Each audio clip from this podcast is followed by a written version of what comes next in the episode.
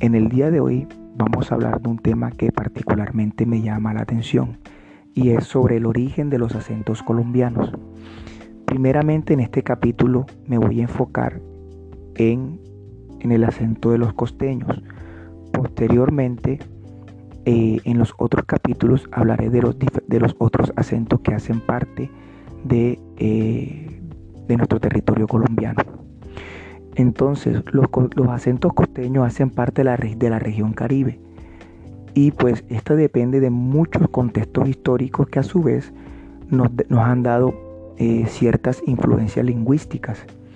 Voy a tratar de explicarla de forma resumida y pues que sea sencilla.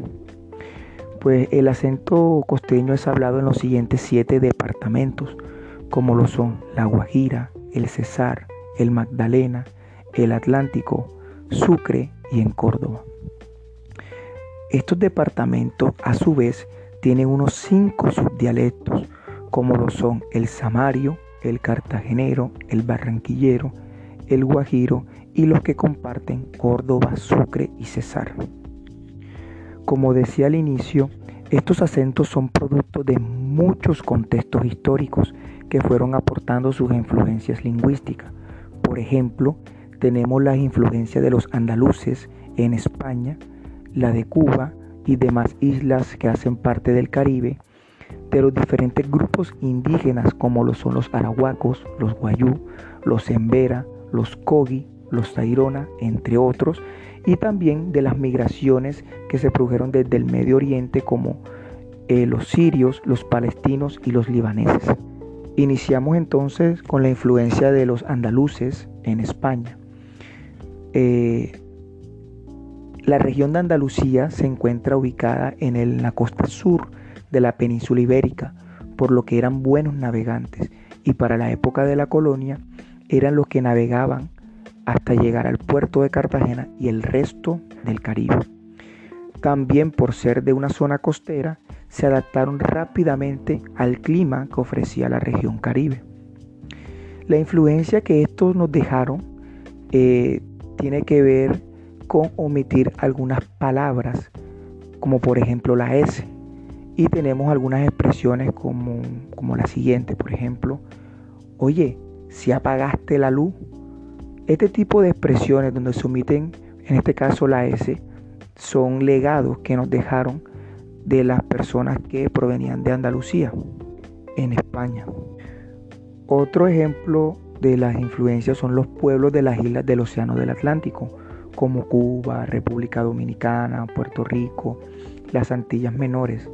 Estas nos influenciaron con los arrastres que le hacen algunas palabras como la L, la Y o la L. Y un ejemplo de esto es cuando hablamos de pronto tetilla o natilla.